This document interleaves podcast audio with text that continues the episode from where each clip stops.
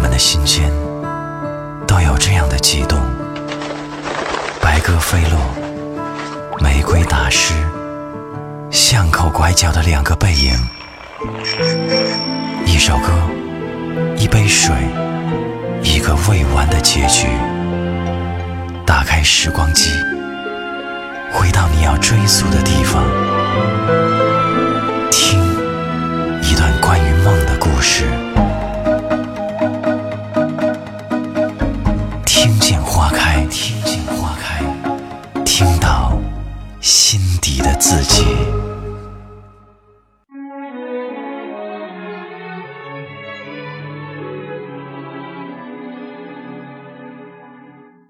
假如你想要一件东西，你就放它走。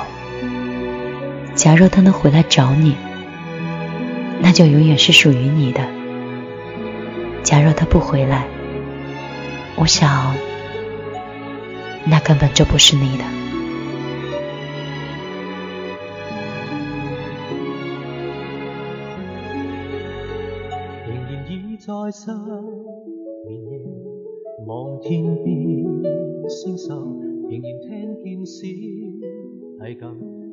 晚上好，这里是米粒的听见花开。你说，上帝冥冥中是怎么样安排的呢？可以让今晚我们在这样平衡的时空里，在电波的另一端相识彼此。我是米粒，你又是谁呢？我现在在北京碎碎念，你此刻又在哪里？带着怎样的故事在收听呢？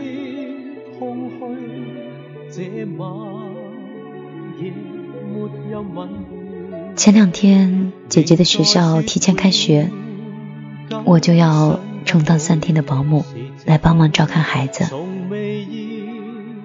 前两天背上话筒。拉上还没有卸干净的行李箱，一路北上，就来了北京。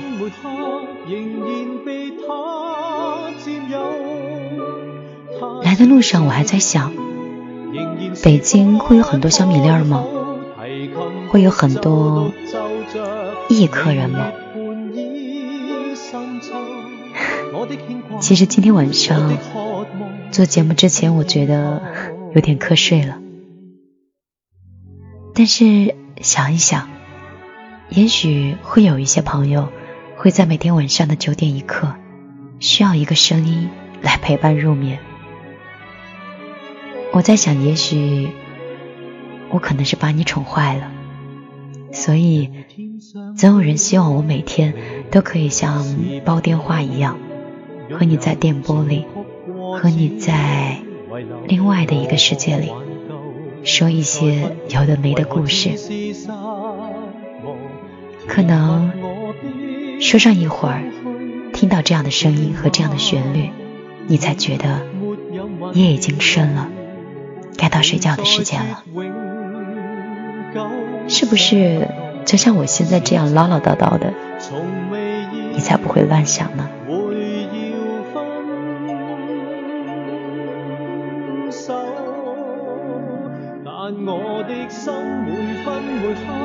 秋天的北京真的很舒服，尤其是到了晚上，微风里好像少了一些夏天的躁动，显得异常的平静舒爽。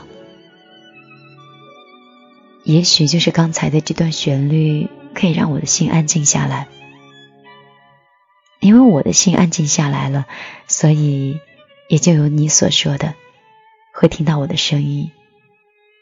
慢慢的会沉睡。其实，私下生活中的我和现在节目中的我是完全相反的。我姐说我在私下聊天的时候语速越来越快了，说我做事的效率也随着我的某些风格效率越来越高，而对自己呢，尤其是在工作上，简直是苛刻到不行。身边的一些同事，有时候会被我的一些高节奏的气场，嗯，显得会有些压抑吧。当然，只是听我身边的人告诉我的。他们说，如果我再这样下去，有可能会成为女强人，也或者说，在他们眼里，我现在就是一个女强人。当然，那些并不是我想要的。也许只有在听见花开，才可以看到另外一个自己吧。人如天上的明月，是不可拥有；情如曲过只遗留，无可挽救。为何？我有时候工作特别忙。忙的都忘记了听见花开里经常提到的情怀这两个字，一直到这次回新疆的时候，有时有机会结识了一位很不错的朋友，他提到了这个词儿，让我听起来有些恍惚。什么时候开始的？我已经不再想梦想了，而是每天都在想办法。怎么样能够高效率的忙完手里的事情？每次事情没有忙完，到深夜的时候都已经困得倒头就可以睡着了。所以一天下来二十四个小时，甚至根本没有时间去想今天的那件事情做的是对的还是错的。所以有的时候只看大致的一个大方向，琐碎的小事是越来越少了。关于自己的事业，好像也不再是几年前的要求，不再是所谓的嗯有车有房，或者是能够养活自己够花够用，而是在这样一种快节奏的生活里，在术业有专攻的世界里，想把能力更加极致化了。当你越是倾其所有的去学习的时候。你就会越发的觉得自己的能力是如此的浅薄，有的时候 就会有些自卑。当你自卑的时候，就越发的上进。我想我大概就是传说中的强迫症，总是想活出自己想象中的样子，把自己累到半死。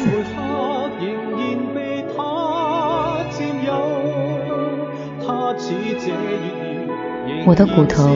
一直要比身边的一些朋友显得要倔强一些，总是想跳出传统里的那些人对姑娘的一些定义的概念，想跳出所谓的那些风言风语富二代的标签，羡慕能够有一天自己可以活出富一代的独当的一面。包括这次我来北京的时候，还在想，要不要到北大的工商管理学院去学习一些。管理的能力呢？现在学习还晚不晚？以前在学校里面虚度的那些时光，果然绕了一圈，你还要把曾经落下的一个一个再补回来。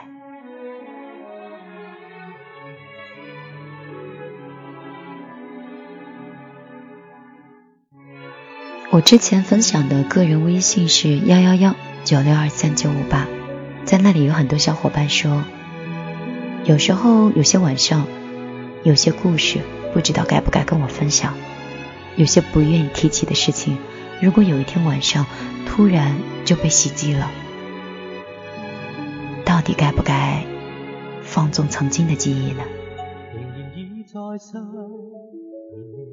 嗯，关于那些情感的故事，全部都收录在米粒的公众账号里。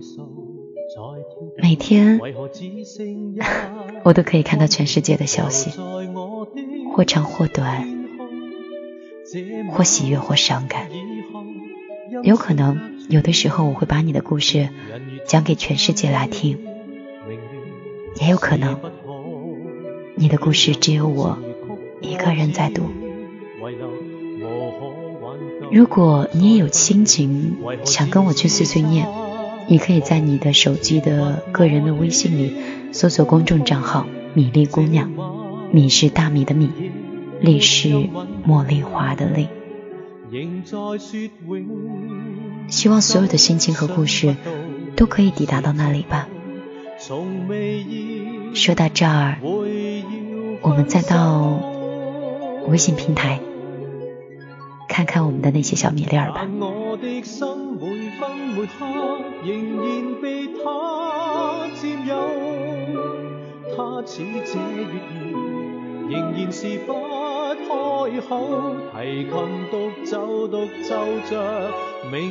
有的时候都不知道应该从谁开始念起。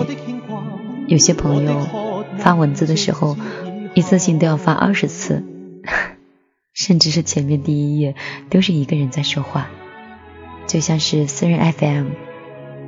难道你也是我的同行吗？他说：“米姑娘，我不知道你多大，米姑娘，你到底多大呀？”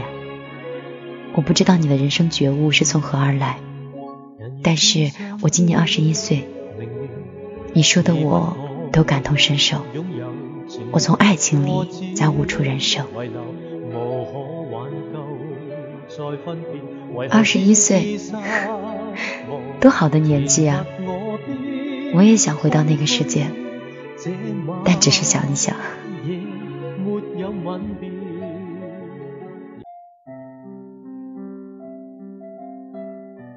雨过晴天说：“米粒你好，嗯，我是出现了这样的感情问题，就是我跟我女朋友在一起，她的家人很反对。大概就是他的家人反对，是因为我没有固定的工作，没有钱，没有能力。还有就是我感觉他也不是那么确定的想跟我在一起，他总是问我怎么办，其实我也不知道怎么办。还有就是我跟他在一起。”他家人就会打电话劝我们要分开，有的时候还会问他：“你跟谁在一起啊？有没有跟那个男生在一起？”然后就会给他的同事还有朋友一起打电话，我就在旁边听着。我觉得他很不会为别人着想。还有一件事情就是，他一直在跟前男友都在联系。我跟他在一起的时候，有跟他说过不要再联系了。他也知道，如果有一天我知道他们两个在联系，我就会很生气。但是昨天他告诉我，他们一直保持着联系，但是关系很单纯。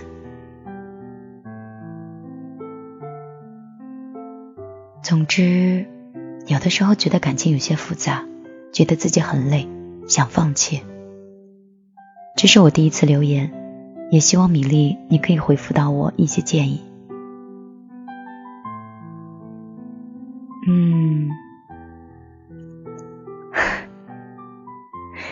有的时候看到这样的消息的时候，都不知道应该说谁的不是，倒也没有觉得谁对或谁错，但是多少我会有一点偏袒女生，总觉得女生有很多地方是不容易的。男生虽然承担的压力会很多，但是在我眼睛里，女生还是需要多担待、多保护。如果我是他，有可能我也不会选择你，这是一个现实的问题，因为他家人不在会让他只拥有柏拉图的爱情。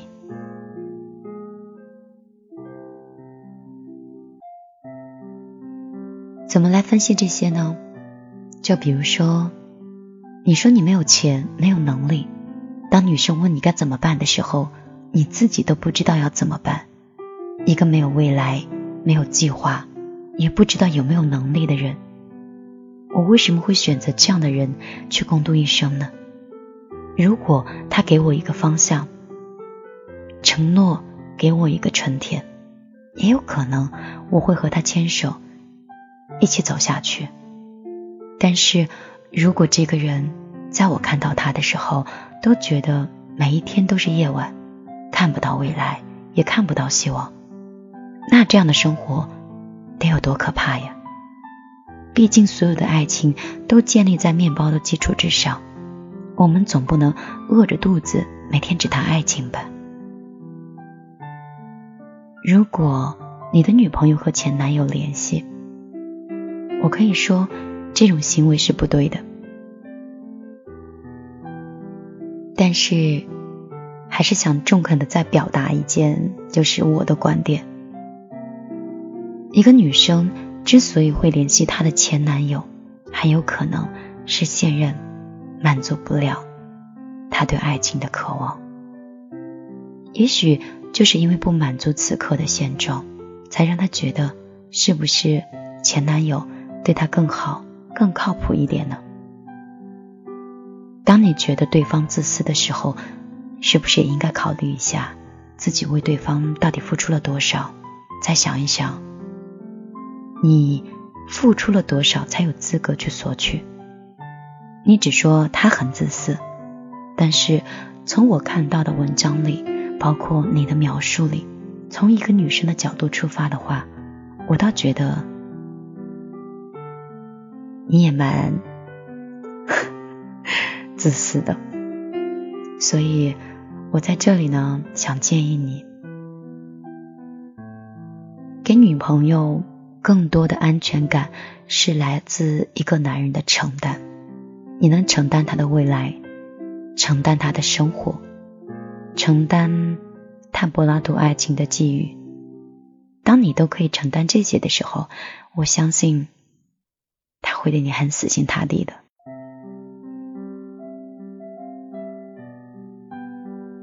我们的老听众艾就说：“米粒。”我现在正在做着毕业后的第一份工作。起初同事之间一直都很愉快，但是突然有一位同事跟我放脸色，我不知道原因，也找不出来什么原因。身边的朋友对我说，对他最好的方式就是不理睬，但是我的内心却是一直愤愤不平。我本以为自己已经慢慢的成长了，内心慢慢的强大，已经可以无视这样无聊的事情。可是，现实是我还是一直会被这样的小事儿影响。我现在的内心很烦恼。一个是我觉得他莫名其妙，第二个是我觉得自己很弱小，不知道该怎么办。我本来不打算去问原因，但是最后还是忍不住，就去问那个给我摆脸色的同事身边比较好的另外一个同事。想问问他知不知道这件事儿？不知道，到底真不知道，还是这不好跟我说呢？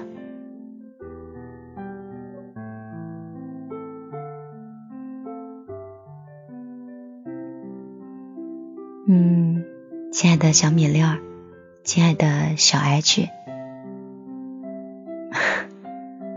你跟我以前上班的时候感觉很像。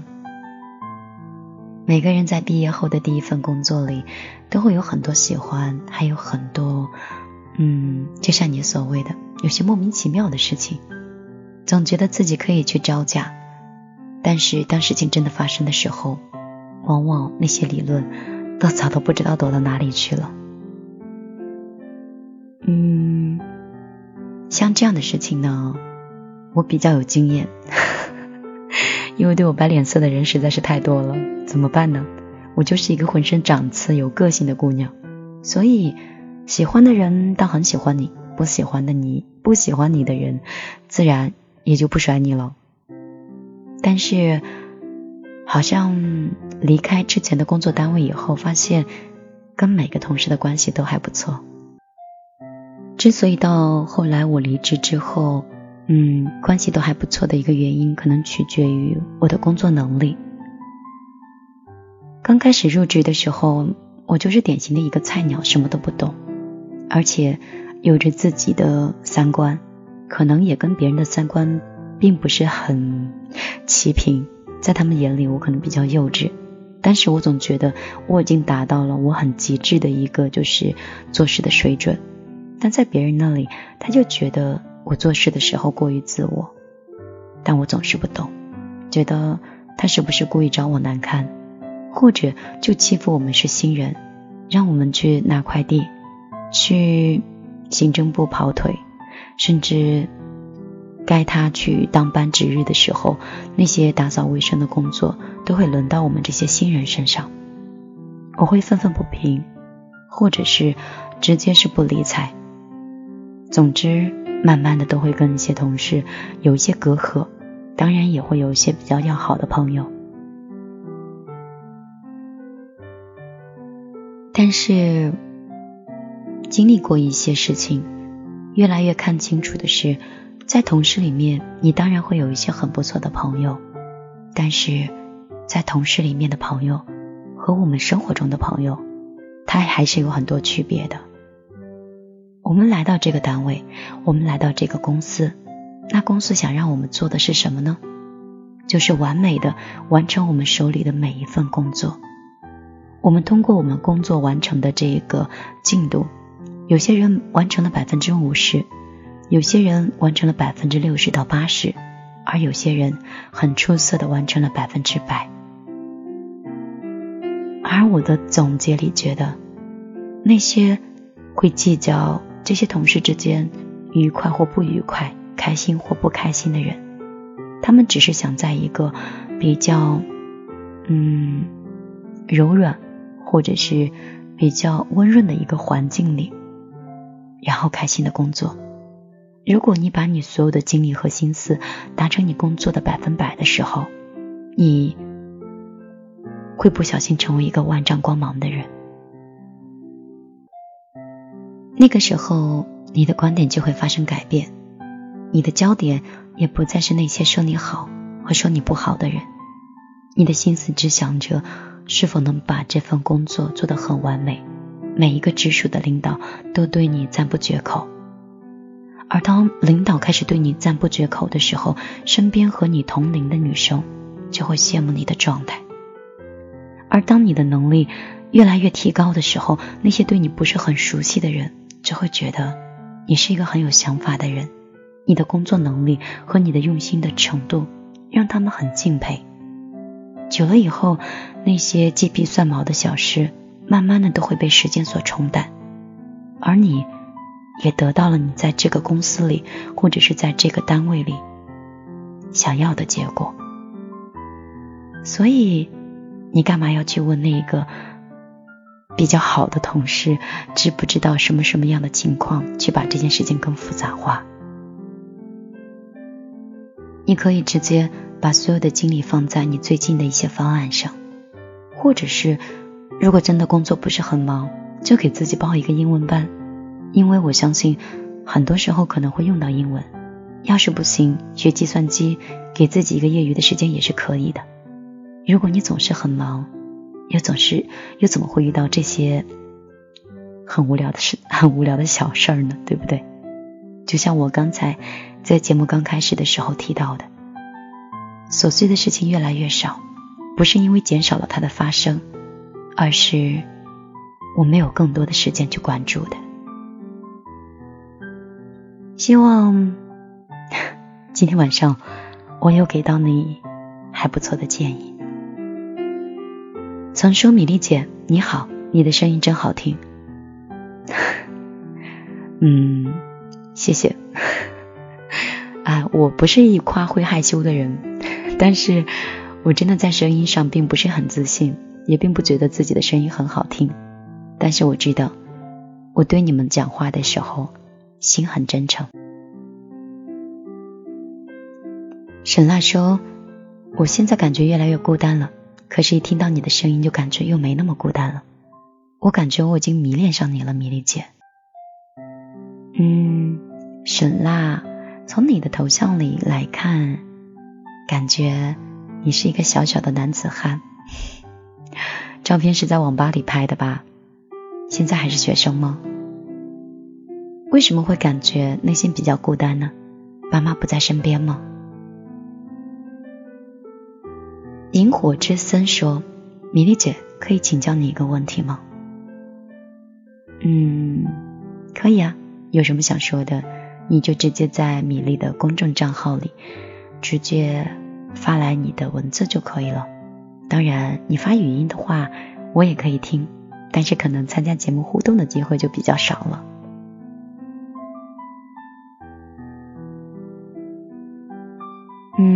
在这里再公布一下米粒的公众账号怎么样来添加吧。你可以直接打开你手机的微信，在右上角有一个加号，然后直接在添加朋友里面找到。公众账号，然后输入“米粒姑娘”，米是大米的米，粒是茉莉花的粒，然后米粒姑娘加微认证的那个就是我。当然我有注册米粒姑娘听见花开的一个公司。也许有一天你会发现，哇，米粒真的超厉害的。乐基说：“米粒姐，你说老师是不是笨呐？反正我就是不觉得我做错了，就是有些纳闷。你不能这么跟我聊天的，你没头没脑的说这些，我哪知道你是不是做错了，还是说真的是老实而已？有什么东西你可以 讲清楚吗？对不对？”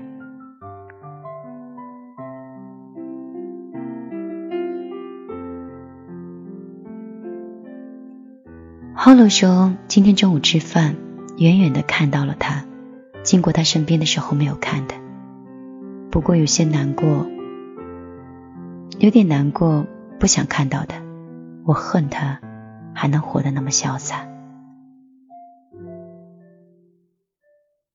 嗯，我看到 Hello 的这个地区显示是哈萨克斯坦，哈萨克斯坦。咱们也是新疆的姑娘吗？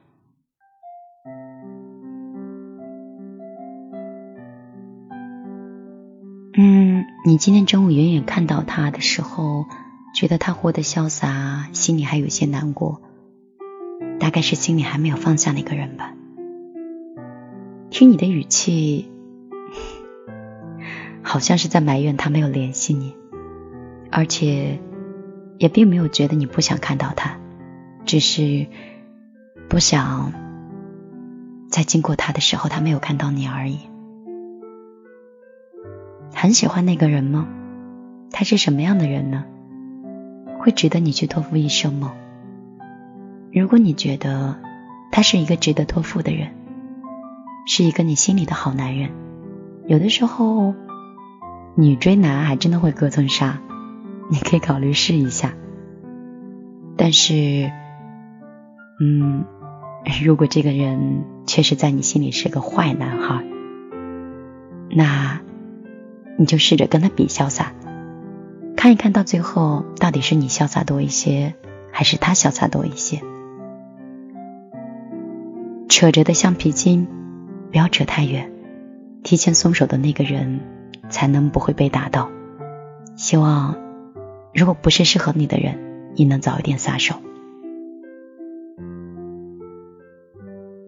一转眼已经三十分钟过去了，我要睡觉了。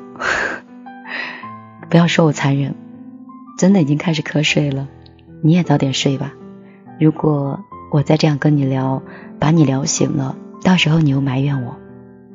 嗯，你可以录音多听两遍，觉得听的发腻的时候，你就睡着了。我有的时候就是这样，在听一些录音的时候。感觉自己都要把台词背下来了一样，听啊听啊就睡着了。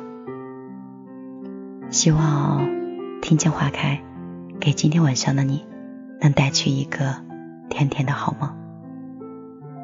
好了，今天晚上就到这里，晚安，所有小米聊。